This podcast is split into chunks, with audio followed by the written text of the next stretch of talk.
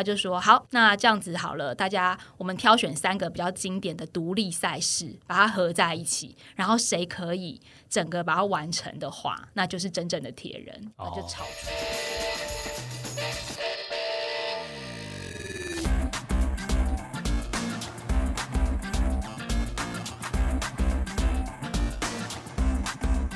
欢迎来到这一集《运动人的 Pan Cave》，我是 Windy，今天是我们《运动人的 Pan Cave》第二十五集，噔噔噔，逢五逢十就要扩大庆祝，所以今天在节目的现场，我们要喜迎新的客座主持人，期待他来已经非常久的时间，因为他是我数十年的好友。我们从大学的时候呢，就曾经一起做广播。那那时候我们在实习电台实习，但是我们从来没有合作过节目。虽然彼此很熟，但对于彼此在声音上的合作，其实还是蛮陌生的。那除了他是我大学的好朋友，然后一起就是在广播世界里面去探索跟呃初接触之外，在我的跑团当中呢，他也是非常好的伙伴。我们一起运动，一起呃团练，也一起参与很多大大小小的赛事，所以可以说是我赛场上的 body body。哦，大家如果听他的声音，应该会觉得似曾相似，因为呢，在很多的广播配音广告当中都有他现身，为大家带来美好的这个乐音，或者是这种美好的耳朵般怀孕的享受，这样子。一起来欢迎老吴。嗨，大家好，我是老吴啊。哎，怎 么样？你来上我节目有没有一种 finally 的感对 觉？啊，你怎么现在才来找我上节目？ 你怎么大学的时候没有约我一起合作节目？说不出话来，殊不知我们那时候不太合嘛。 哎，有可能有心结是不是？哎、真的很久哎、 很久啊我们认识的很久哎、嗯，而且我们运一起运动的时间也很久。 我觉得其实我们从大学的时候一起，就那时候呃，除了广播之外，也一起参加手语社。嗯但是后来如果在出社会之后没有一起运动这件事情，我们可能现在已经形同陌路。就你对啊走你的独木桥，我走我的阳我光。们大学也有一起运动啦，有就呃电电竞运动。 哦，对对对，我们那时候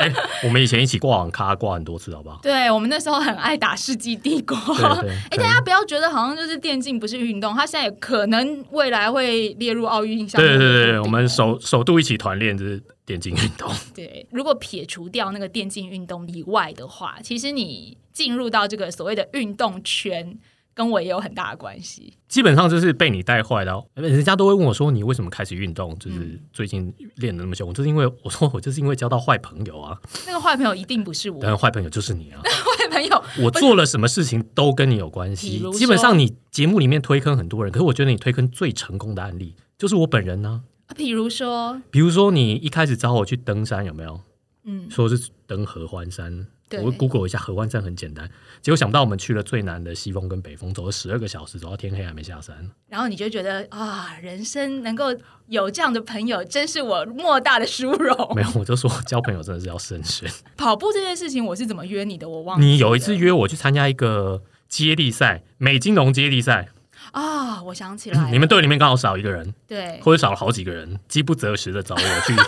代替一个跑者之类的。哎，但是老吴，我很好奇，因为我现在印象已经非常的薄弱了。如果你没有运动基底，为什么我会去找你从事这些运动？所以表示你可能小时候，或者是说你在大学的时候，也有呃展露出一些运动的天分或是喜好啊。没有，我就是没有运动才能的人。那我怎么会找你呢？没有啦，我出社会以后，我有跟着潮流做了一些运动，譬如说我有去参加街路跑比赛，但是我们就是很随性的嗯练，然后我们也有在骑脚踏车，但是我们就是那种假日车手，就是我们骑摔不骑快，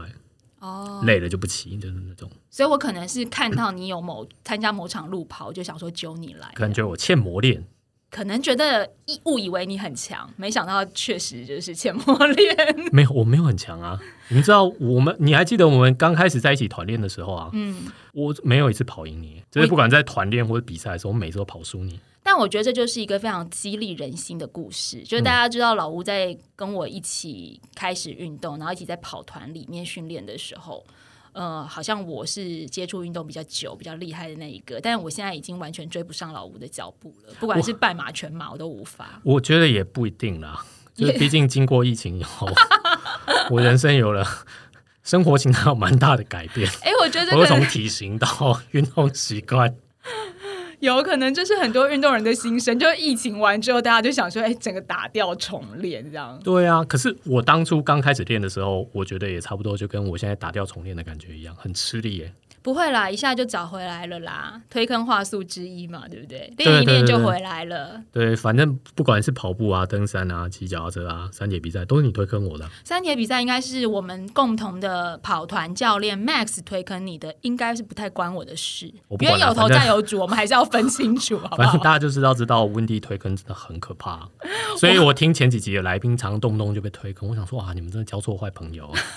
没有没有，我也是被推坑的，Everybody 推坑、被推坑者人很推哦因荐，为我现在有抱着这个心情到处推坑别人，很觉得好蛮。好的。其实运动这种就是互相影响，我觉得非常好。而且我必须要告诉我们的听众哦，在呃这个节目刚开始的时候，或者是在另外一个 podcast 节目叫做《给幕后一道 spotlight》这个节目的专访当中，我曾经有提到过，《运动人的 Pancake》这个节目其实受到那个节目很大的影响，是因为。给幕后一道 spotlight，它是介绍呃，在演艺圈或者是说在影视界非常多的幕后工作者，那我那时候，因为呃，这个节目的主持人戴尔大叔也是我跟老吴的朋友，是老吴的大学同学。对啊，那因为那时候呃，戴尔大叔做了这个节目，我也被启发到，觉得说我们运动圈也有很多是在幕后默默努力，所以就启发我做了这个节目。哦，你不是被启发到，就是自从他找我去上节目以后，节目就变很红，所以你就决定找我来上节目， 节目也会变很红，那不是这东西。啊不管你去上他的节目，他节目有没有变红，我都会找你来上节目，因为你来上我的节目，我才可以在节目当中推你更多的坑。就是 完全害怕汗毛直竖的感觉。对，但我现在接下来要讲的是感人的部分，就是好除了戴尔大叔之外，运动人的 Pancake 还有一个形成的原因，是因为老吴他在我们的跑团当中也有发生过非常多感人的故事，就是因为这些感人的故事，让我觉得说，呃，不管你是不是职业运动员，或是不管你是不是荧光幕前在运动的人，每一个运动人都有属于自己的温馨时刻跟感人的这些回忆。那时候我才决定说，好，我们来做这个节目，把大家在这个运动当中发生的这些感人的事情推荐给大家。因为呢，那时候老吴，我记得你有一年全马的时候，是跟我们跑团的另外一个好朋友小明，你们是嗯手牵手进终点的。对啊，还是强牵着我的手进终点。对，什么叫做他强牵 着你的手好，？没有啦，我们一起手牵手很温馨的进终点，这样。为什么你们觉得很棒要手牵手进终点啊？因为就是那一场，就是我说我要带小明破 PB，就是要破他个人最佳纪录。嗯小明是我们团里面一个很厉害的跑者，就是他训练的时候都跑超快，但他比赛的时候都超带赛。他可能就比较不是赛事型的，对，他是训练。型选手，他每一次训练的时候表现都很好，而且嗯我看他都游刃有余。可是他每次比赛的时候，他就是不知道哪里会出状况，嗯有可能是他个人的问题，或者是他赛前准备的问题，或者是他，而且他其实他赛事的经验不如我们的多，所以我们也没多多多他多少。是不是得失心太重？我觉得下次我们可以请专家来讲一下，说到底为什么你的哦也有比可能赛表现会不如你训练的预期。对，所以我们每次都假设他会跑一个非常厉害的成绩，可是他每次都在一个很奇怪的时间才回来，我们就觉得很失望。所以我就说，小明，今年我要带你破 PB。所以他刚摆比完一场台北马拉松，然后过两个月就是扎达马拉松，我就说你来，我们一起破 PB。嗯其实他可以跑得比我快非常多，嗯，可是我觉得他就是那种得失心很重，所以他一开始就会给自己很多压力，然后一出发就跑很快，然后中间就爆掉。对我，就说你不要跑那么快，你就跟我们一样，跟我们一起跑，你的心跳都不会上升吧？哎、所以说你带小明破 BB，人家是说我带你破 PB，我是你的配速员，passer 是就是帮你配一个很棒的速度，你这个 passer 是压制他的速度对 对，我是压我我是限速器，对逼超速这对样对，我就说子小明跑太快了，再慢一点。压制他，然后然后最后他就有稳稳的在那个时间当中，对，他就用我的速度，我的速度，我大概他其实就是非常轻松的热身跑的那种速度，但是他其实非常的开心，因为这比他的个人记录要好很多，因为他反正正式比赛的时候他都拿不出好成绩，嗯，可是他终于发现啊，原来跟队友一起进终点是多么开心的一件事情，尤其是他四十二公里，我们两个人都一起跑，当然没有手牵手啦，但是我们其实就是互相加油、互相鼓励，然后彼此提醒对方配速。然后我们那一队本来有这个八五到八个人左右，一路跑到终点前只剩我跟他，啊，所以本来你是会觉要得八更个感人，人。本来是要八个人牵手的，结果只对对对剩两个人牵手进只去。剩两个，我们就觉得好像有点对不起其他队友，但是就没办法。但是因为人越来越少，你就觉得啊，一起进终点的一种非常温馨的感觉。尤其是他非常感动，他说啊，他不晓得可以跟队友一起进终点是这种感觉，因为他可能以前都自己跑。其实我也想跟你们一起进终点，但是我追不上我也有带你进终点过啊。，对，没有没有，你在终点前两百公尺抛下我，你忘了吗？不是 啊，你知道，我讲们一不定要出话来我们一定要了讲这个故你事。要 我在大家面前 那一场半马就是温蒂邀请我当他的配速员，就是我帮他用他目标的配速，然后我就带他跑一场半马。然后跑到快终点的时候，我终于体验到一件事情，你知道吗？就是跟漂亮的女生跑在一起，摄摄影师都没照片不，会照顾你，所以在终点前我就毅然决然的加速离开，这样我就把画面干净的还给漂亮的美女。不是这样的，你知道我回去找照片都找不到吗？不是这样我的照片都在你旁边，然后胶都在你身上，我就在旁边角落。 s m i 先， 但我要讲一下，还有一个原因就是说，老吴因为他受了训练，他就会说什么终点前三百公尺你就要放胆冲这样。对啊然后那时候我根本就冲不起来了，这样、哦哎我就想说冲什么冲屁冲，我、 我我跑不动了，所以小老吴就自己冲出去。那我是不是配的很好？配的很就在终点前耗尽你所有的力气，嗯对对可是你对又到终点了，厉害，但其实这么长久的运动下来啊，老吴虽然是蛮谦虚啊，讲讲说哦，好像都是被推坑，可是其实老吴的半马成绩、全马成绩也算是挺不错的，那也跨足到铁人三项啊，然后像跟我一起登山，刚刚老吴有讲，你自己觉得运动应该改变你生活蛮多的吧？我觉得蛮多的。自从运动之后， 我就开始存不 到钱，睡眠也不足了。 这跟那个我们有一个来宾 Jason 一样、哎，Jason 说如果他没有加入那个铁人三项社团的话，他可能已经在信义区买房子。哎、他自己也推坑很多人吧？我就他有一次他 PO 一张那个太阳眼镜照片很好看，嗯，我觉得 Google 是哪个牌子，然后我就买了一只。所以你自己有稍微计算一下，你大概在运动上花了多少钱吗？我没有，哦我 不敢。因为女朋因为女朋友在听，而且你现在讲出来以后，大家怎么会容易的被推坑去运动？他觉得运动很花钱，但其实不用。没有是老吴个人的问题。对，是我有毛病。对，因为他就是要求帅。对对对，像我进来这个录音间，我就觉得这边设备很崭新又漂亮，很想买一套回家放。他刚刚就研究了我们 mixer，结果我们制作人珊珊就跟他说，这没有很贵，一套两万多这样子。他就想，哦，嗯， 哦，嗯不久以就后再买好了。 不久之后可能就会在你家看到、哦。不，不会啦，不会，我家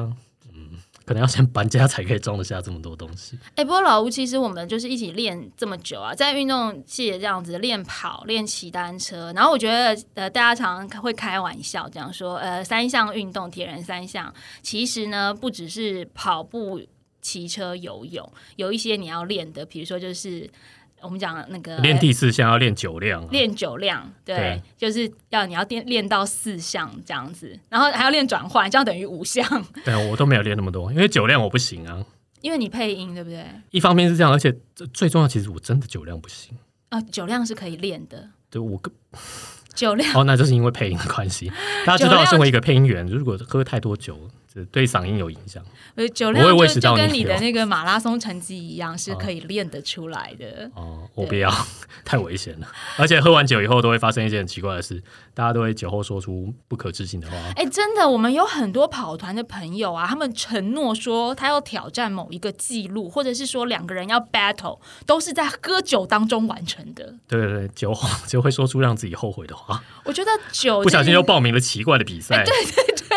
就好，然后也不记得这样对子，酒后画了一好，样然后就报了一场二流，不知道为什么。而且很多的运动其实它跟酒真的是密切相关呢。大家记不记得我们第五集的时候，其实，在那个运动冷知识里面，我有讲到一个英国的人马马拉松大赛，它也是在这个喝酒当中产生的比赛，就两个醉汉在吵架，说人跑比较快还是马跑比较快，然后这个比赛就产生了。我可以理解酒后大家都会说出一些很奇怪的话啦，嗯，但我不能理解的是。他们为什么要当真呢？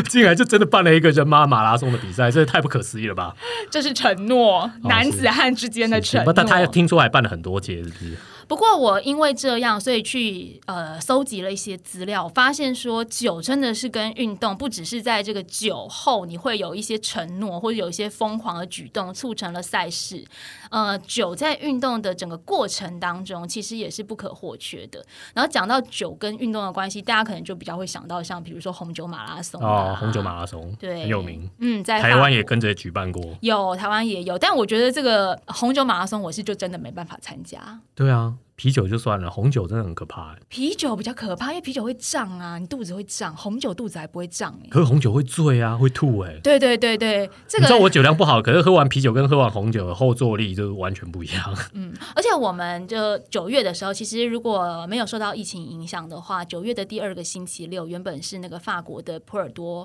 红酒马拉松每年固定举办的时间。那这个马拉松它的完赛率其实蛮低的，就大概是低 于是低于其他呃马我懂拉我懂松我的懂均值。喝多了就要上回收车，对，因为他们就有统计说，到底为什么呃完赛率比较低？它完赛率只有八十五趴，是低于马拉松平均值，就是因为很多的跑者是沉醉在那个酒庄里面，吃太饱或是喝酒醉路倒在路边跑不动这 样。这听起来是一个很不健康的运动活动。哎、可是我觉得大家还是要实事求是，就一方面可能有些人是路倒啦，就是喝醉，但也有一部分，因为我看了蛮多资料的，就说波尔多它的地形大部分是砾石地。所以那个哦跑起来其实也蛮伤脚底的比 较硬，比较硬，所以可能也不能完全怪罪到酒这件事情上没面。有啦，我还是觉得是酒。 那你知道，呃，我们两个都非常热衷参加的铁人三项比赛，它也跟酒有一些关系吗？怎么会有关系？它也是在酒喝酒之后吵，哎，是不是大家喝完酒，然后都会吵说运动界谁厉害？比如说像刚刚人马大赛就是吵人跟马谁厉害，然后铁人三项就是吵是游泳厉害还是单车厉害还是跑步厉害？大家是酒后会好胜，对，大家就想要来比个 输赢，就是讲干话啊。哦讲干 话是不是可就是讲干话为什么要认真？这些人都认真的、欸，呃，铁人三项比赛呢，它有一个说法，就是说在一九七八年的时候，一些体育官员在夏威夷群岛，很多的运动圈朋友知道，就是夏威夷是我们铁人的圣地嘛，哦对不对？抠哪？对，Kona，他们就是在夏威夷群岛的一个酒吧里聚会，然后就在争论说，哎，到底世界上哪一种体育项目是最刺激、最有挑战性，然后最能考验人的意志和体能的？那大家就吵吵吵吵吵，也其实也有人讲橄榄球啦，也有人讲足球啊，也有人讲登山啊什么的。然后吵完之后呢，这个有一个海军指挥官 John Collins，他就说：“好，那这样子好了，大家我们挑选三个比较经典的独立赛事，把它合在一起，然后谁可以整个把它完成的话，那就是真正的铁人。”哦那就吵出来了。就是掺在一起做撒尿牛丸的概念，对，差不多就是这个意 思。这么随便的就决定了铁人由来，而且他们酒决定酒了后，时代。而且他们决定的这个距离还是我们现在讲超级铁人二二六的距离耶。哦，他还不是说吵一吵，然后就说啊，好好好，那我们比个五一五这样子。啊，你把名字给我，我想知道冤有头债有主，谁找我推跟这个比赛，我要找知道谁发明这个比对，赛。最早就是这位 John Collins，就是他， John Collins，该美死国海 军。我也是觉得说，哎、你们吵架就吵一吵，为什么不办一个五一五就好了？一一、啊这样子，我们现在就不用受这种苦痛。影响后代深远。对，我们现在还要比什么一三二二六，就是因为你们吵架一下子把那个里程数吵的距离吵的太大了，好不好？不太也有越吵越多的趋势啊，啊，对，越玩越凶对啊。不过我们刚刚讲的这个，它其实是一种大家比较耳熟能详的铁人三项由来的说法，但也有另外一种比较具考证的报道呢。它其实是说，不是在喝酒玩的时候吵架吵出来的啦，是在颁奖典礼上。哦，对，就是他们在一个欧湖环岛接力赛的颁奖典礼当中，大家就讨论说，诶，跑者还是泳将才是比较强的运动员呢？然后就呃，有人引述了运动杂志的报道说，呃，自行车的那个最大摄氧量其实是目前历史上之最，所以他们就把这三个又掺在一起做撒尿牛丸了。哦，我觉得应该要这样子啦，嗯，就是我们把自行车选手集合在一起，然后他们教他们去比游泳，然后把游泳选手集合在一起，叫他们去跑步，对，跑跑步选手叫他们一起集合去骑骑自行车，这这样比较公平啊，这更是一个为什么要通通都凑在一起呢？这更是一个我泥中有你，你泥中有我的感觉。不是啊，你现在都凑在一起搞，我们真的很累。啊，不过不管呃，到底是刚刚颁奖典礼还是喝完酒之后啊，冤有头债有主的那个主都是 John Collins，都是这个 OK，OK，OK，人可恶！大家记住他。可能颁奖典礼之后也是喝了蛮多酒了，对，然后我要跟大家分享有一个我觉得蛮有趣的，跟酒有关的，但是它不是真正的酒。本身酒并不是比赛当中最大的重点，而是装酒的那个酒桶是比赛当中很大的重点。就是在六月份刚结束的 WSM World's Strongest Man 世界最强男人比 赛。哦，那个比赛超好看。你有看过转播哎我的？有一次在电视上转到，想说什么世界上最强壮男人嗯比赛，这名字听起来也太太太浮夸了吧？很浮夸，啊但是里面每一个看起来真的都超壮，什么拖公车啊，嗯然后搬东西，然后他们在举重物的时候会用力到，他们一举起来，然后就会开始呕吐。你说一边还在举，然后一边就往前喷射呕吐对物吗，对对，因为为他们说，就是因为你腹部会太用力，然后你就会压迫到胃部，然后就会把胃里面所有东西都喷射出来，而且不是只有一个这样，好几个都这样。然后哦我想说，这比赛实在是太酷了。我完全相信，因为我有在网络上看到一些转播的片段，然后这个比赛的强度啊。就是大家不要觉得说老吴讲的好像很戏剧化，可是他确实就是如此。因为这个 World's Strongest Man 这这场比赛，它其实到今年二零二一年已经举办了四十四届，然后它是在一九七七年的时候开始举办的。那这个比赛的项目非常的多，它不是说诶只有一个。老吴刚刚讲说拖公车，啊拖公车还是卡车之类，反对正你拖们很重的车子。不要以为自己听错了，而且拖公车它只是他们众多项目的其中一样而已，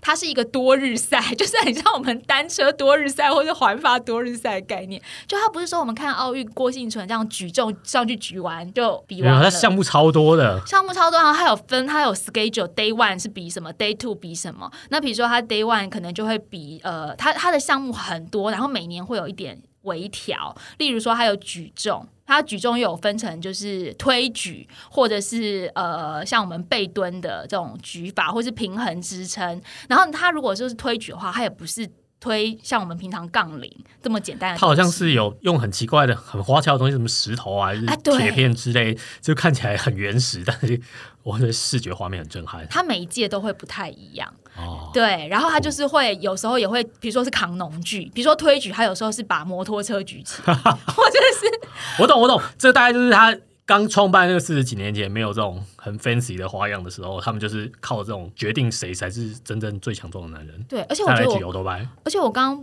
我觉得我刚刚不应该讲举摩托车，因为其实他们是举汽 车，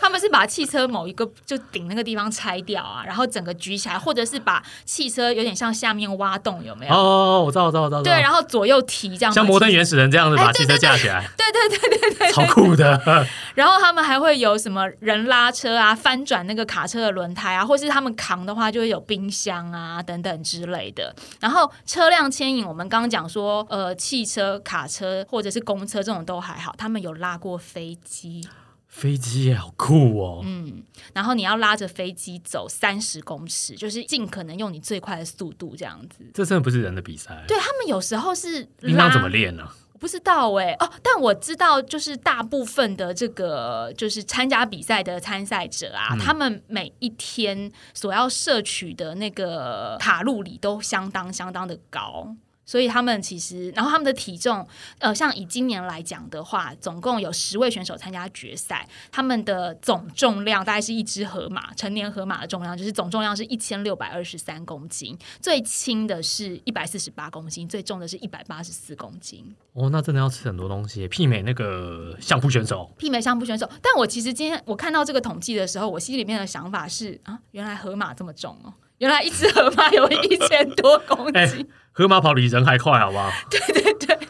河马很可怕的，所以河马也可以去参加这个比赛。河马真的很强壮。对，然后呃，我们刚刚讲那个，就是它如果说是飞机这种，它有时候是拉，有时候是要把飞机往你拉，就用一个绳子绑住，然后往哦用的你方式不一样。对，每年都不一样。你说，你说他平常怎么练？谁家里面有飞机可以这样弄？我其实也蛮好奇，他们而且他晚们上要都去机场偷练。而且他们要去健身房，杠铃的杠片也不够没有用这啊么重，完全不够用。他要杠片连那个举重架一起举吧。所以他们真的就是要用家里的汽车，或者是你知道，因为他们这个比赛在美国嘛，可能美国有很多的牧场，你就是要去推那种就是 那个稻草啊、稻草卷等等之类的，或者是去抬你家的乳牛。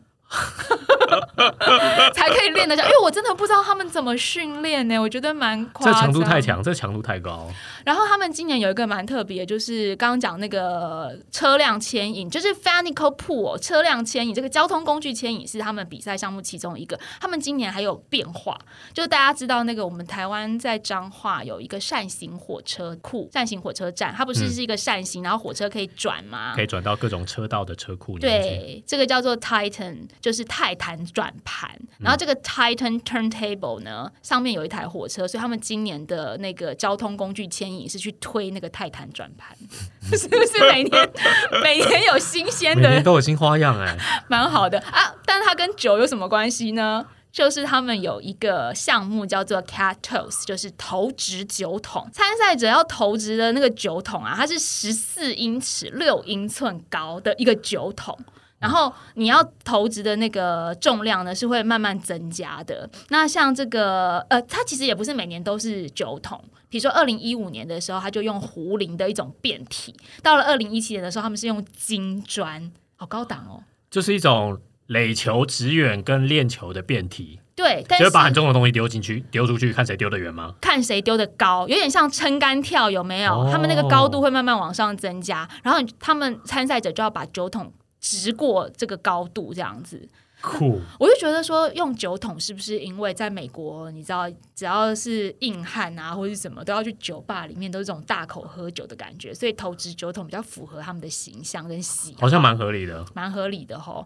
你知道他们可以投到多高吗？多高？大概十五公斤重左右的酒桶，它们高度是直到今年今年的最高距离是七点七五米，七点七五米、欸，七我公的尺天呐、多，对。两层楼高哎嘞、差不多，而且你们知道世界最高的长颈鹿大概只有五米七，所以他们比金氏世界纪录的长颈鹿还高。哦，可以从长颈鹿的头上丢过去，对，哦但我十看五到公 斤重，但我看到这个数字的时候，我心里的想法也是，哦，原来长颈鹿高五米七，哦 我怎么都在关心动物的部分啊？哦，就是它最高只能长到二楼高，不会长到三楼。OK OK OK，那我就对松了一口 气了。所以它可以从长颈鹿的头上飞越这个酒桶。 OK OK，我希望他们明年的比赛可以找一只长颈鹿来做一个标 的。哎、你看这个比赛的时候，你会不会觉得整个热血澎湃，也很想参加、啊？不会就觉得热血澎湃，但是就看就 好。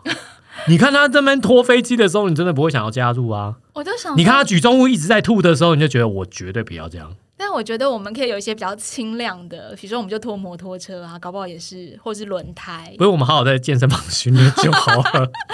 好可怕！对，但是你看这个比赛当中，直酒桶是他们历久不衰的一个经典项目、哦，所以酒跟这个比赛的关系也是蛮有趣味的。 OK OK，也算也算，嗯，另外还有一个比赛，我觉得也很有趣，它是在芬兰小城起源的比赛，叫做背老婆比赛， 我我在新闻上看过这个。其实我蛮想知道，就是说你没有老婆不能参加吗？哦可以参加。我可以参加，是不是？好好好好 好，那就好，那就好。你帮广大的单身族群， 对对对，没有老婆错了吗？女朋友也可以。啊，女朋友也可以。好，那如果你没有老婆，也没有女朋友，你可以背邻居的老婆。哎，怎么听起来怪怪的？嗯，对啊，你可就以帮邻跟居做好事。可以，你可以跟邻居借老婆来背。 OK OK OK，对，然后重点就是说，你要背这个女生呢，背了她之后，大概跑一段距离，那是不是有障碍还是什么的？要过障碍。这个障碍就是呃，这个距离大概是不长啦，其实两百五十公尺左右， OK OK，大概就是我们四百公尺的操场半圈再超过。 OK。假设我有老婆，可能也不会背超过这个距离了。哎，对，其实想一想，好像半圈多也是蛮累你的。问问你老公愿意背你走那么远吗？我觉得我老公应该愿意吧， 毕竟哦我们是真爱啊。哦， 哦你就不要哪一天在山上扭到 脚趾头。但是他在场地当中，像你讲，他有障碍，因为他有夹杂沙地或者是草地，然后甚至我看有一些是不是有时候涉水？我看那个画面有涉水之对，类的。哦有时候还会有水窟，就是反正你场地内至少要有两个障碍的场地，还有一个水洼障碍就对了。这样，然后你背这个女生的方式虽然是没有限制，可是你知道吗？因为我们想象背都会是一般你拖着哦像她、背小孩一样对对对对。但是你后来发现，在这比赛当中，大家的背法不是那样背，都是女生的脚。夹在男生的脖子上，然后手去搂着男生的腰，这样倒挂式的背法。好酷哦！哦，我懂，我懂，我懂。这样就很像那个登山背包的背负系统一样，嗯、你这样说就比较稳比，较稳定，不会就好像晃来在一个晃去背。包放在身上。对他其实每比赛当中，但是谁发现这件事？好厉害爱沙尼亚人？哦，他们都这样背老婆。对，就是他其实比赛当中没有限制你怎么背老婆， 哦可是因为爱沙尼亚他们后来是这个比，就是虽然这个比赛是起源于芬兰，但是后来爱沙尼亚人常常是常胜军，因为他们是邻国嘛，哦，就常拿下冠军，所以爱沙尼亚人他们就用这个方式去背，然后就很常有好成绩。啊，有机会去爱沙尼亚，一定要看看他们是不是都这样背老婆。对，然后这个呃，爱上我们刚刚讲说为什么有这样子一个背老婆比赛，其实是因为芬兰以前有那个抢婚的风俗啊， 哦，嗯，男生要到邻村去抢一个女生背回家，你才可以赢得婚姻，所以他们就单身延男子续。真的好辛苦、好啊，辛苦哦，我也觉得。以前很辛苦，现在也很辛苦啊。哎、可是我们的原住民其实也蛮辛苦的哎、像我呃四处去采访出外景，我也有听过说原住民他们是他们不用到抢婚，可他们如果看上了某一个女生，有时候你是要背着你的老婆从这个部落越过山，然后走一些古道啊，所以他们就会常常有说这个是什么迎亲嫁娶的那个步道，就是喜迎步道哦等等之类，哦那怎么原住民没有去参加这个比赛？ 感觉应该会是常胜军啊，应该也会是常胜军。感觉应该会很威。对，但是呢，为什么这个比赛又跟酒有什么关系？？对，有什么？关系？刚刚都没有提到酒啊，又是酒后失策，所以才讨论出来的比赛吗 不是这个比赛的奖品好，就是酒，而且你老婆就你背的这个女生几公斤，你就可以得到几公斤的酒。哦，那都不好意思多领 了。对你，你老婆如果是四十，如果是五十公斤，你就可以得到五十公斤的啤酒、哎，你知道五十公斤的啤酒有多少我？真的没概念，但是可以假设它就是接近五十公升，哦，对，那真的不容易耶，真的很多哎、那就是啊二十五罐保特瓶这么多啊。所以，二零零五年的时候，你知道那个 NBA 的球星啊，Dennis Rodman，他还有去参加过哎、 Dennis Rodman 真的 应该喝涉猎了范酒围吧范围很广，很还广不但去过北韩，还去背过老婆比赛。对对对好厉害，他真的是一个非常有趣的运动人。然后，当然也不是奖品，也不是只有酒啦。奖品除了酒之外呢，也可以得到奖金，哦，这个比较奖实金 在，也是你老婆的体重乘以五。那的确也是，还是不能多包。所以，你到底希望你老婆轻一点好，还是重一点好？我不知道，因为轻我一只点，希望我背的是我真的 老婆，不是比邻居的老婆。好吧，你先有老婆再 说。我都是有老婆再说。哎而且你不会把你老老婆掉在地上，老婆对啊如果掉在地上的话，要加秒十五秒， 中那不加秒十五码，然后你把老婆丢在地上，回家就有的受了嘛。也是哦，好像十五秒只是小时对啊而已。想象你老公把你丢在地上还得了？ 对，好，这个是奖品的部分跟酒有关。另外啊，有一个跟酒有关的是我们比较熟悉的，或者是以前有看过我播报环法自行车大赛的朋友们，应该也会对这场赛事有所印象。就是在这个比赛当中，其实酒也跟这个文化紧紧相扣，哦，以前补给都喝酒吗？差不多可以说是这个意思哦、哎、那他们很先进哎，你知道我前几年才有看到英国研究，英国研究， 英国研究说就是赛英国后研究可信吗赛后赛后补给啤酒是最好的解渴跟补充能量的饮料。但是它蛋白质不够啊，我不知道，我不管，反正我不喝啤酒。但是我所有的跑友听到这件事都很开心，他们只是想要拿，所以他们跑，完就喝啤酒。然后在跑完之后都喝啤酒，然后酒后又去争执了，就是下一场赛事，然后又办了一场赛事，或是又推坑了一个，就这样相一直循环冤冤相我报觉得这一定是爱喝酒的人编的研究报 告。但是其实他们环法自行车赛这个啊，包括我在播环法的时候，我都不晓得有这样的渊源。真的啊、呃现在哪能让你喝酒啊？对，因为酒喝酒不骑车，骑车 不喝酒。对，我们在环法的时候会看到最后一站要进巴黎凯旋门，因为是最轻，就是已经是要轻松进站的。嗯那在这个最后一站的时候，车手们会慢慢骑，因为已经经历了这么多天的比赛，所以最后他们是会在车上举杯碰香槟，庆祝说：“啊，我们赛事快要结束了，已哦太经棒最了，后好一法天国人的做法。很法国人，但是我我今天要跟大家讲的不是这一个，因为这个其实现在有看比赛的人都知道。我要讲的是，其实，在一百年前，喝酒这件事情，它真的是在比赛当中的补给，甚至是一个文化，它甚至是比赛礼节耶。我我觉得非常的惊讶，就是为什么喝酒是礼节。但我可以跟大家分享，就是在一九零三年的时候，那时候第一届的环法自行车大赛呢，冠军是一个烟囱工人 Morris。那据说啦，这是据说，因为那时候没有什么。补给车，没有吧？没有对车，那要怎么补给啊他们他沿途就是在酒吧吃东西。 ？OK OK OK，酒就是当时的能量饮料，他就是沿途经过酒吧，他就进去吃东西，然后喝泉水这样子，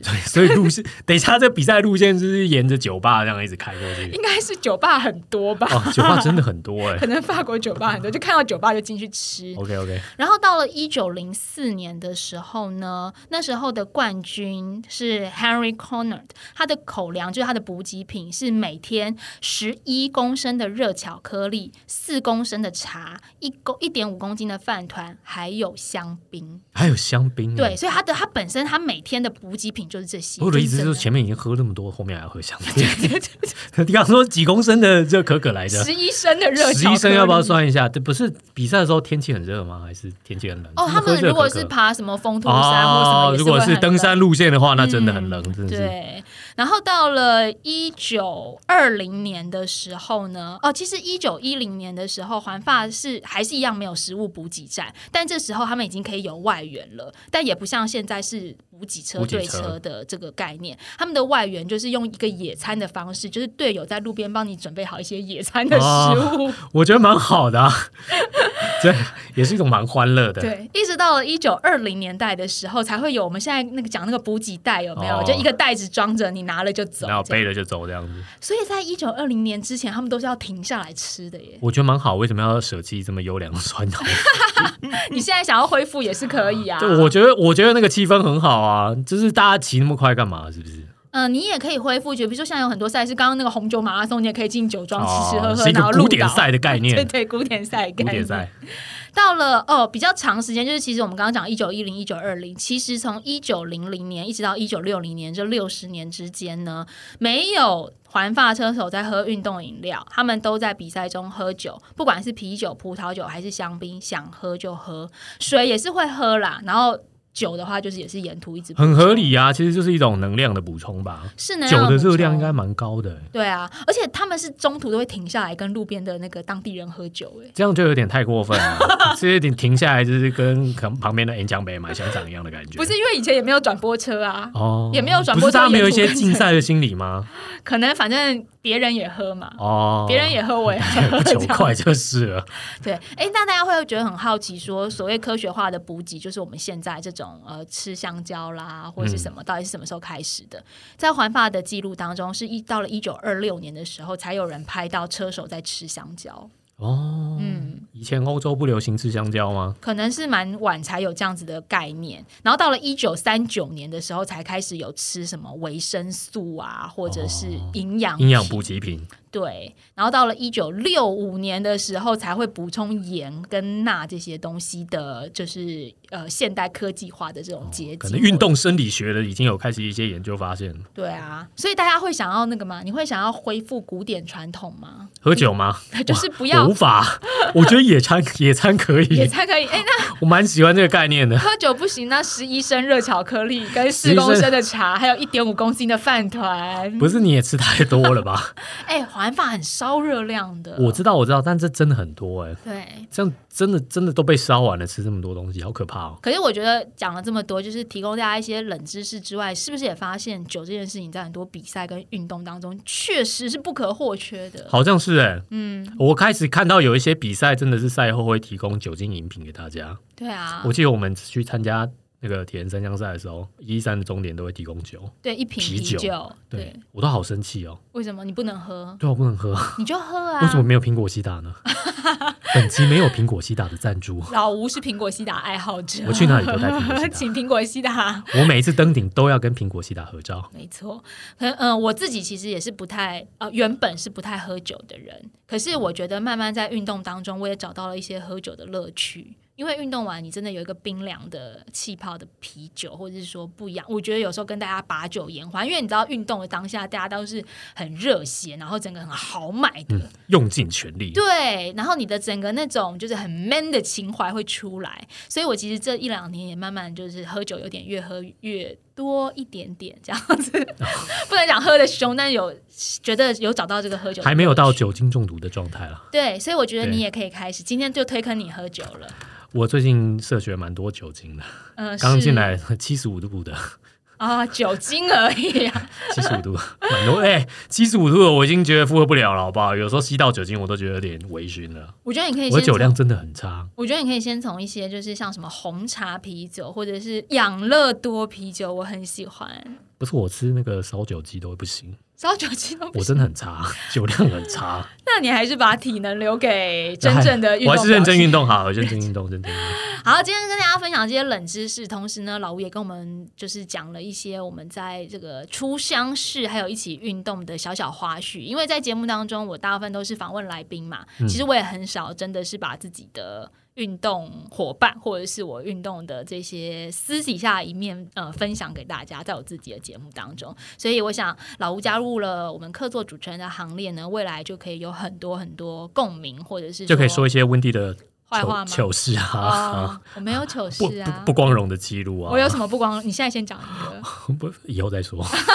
这样大家才会想要听下一集。也是下一集告诉大家一个。好的，好的。好，今天谢谢老吴，也谢谢大家收听。哦，谢谢大。家，你准备好的话呢，今天除了在 Pancake 里运动之外，也可以给自己一点点的酒精犒赏，好吗？我们允许你这么做的。再次谢谢大家收听，拜拜，拜拜。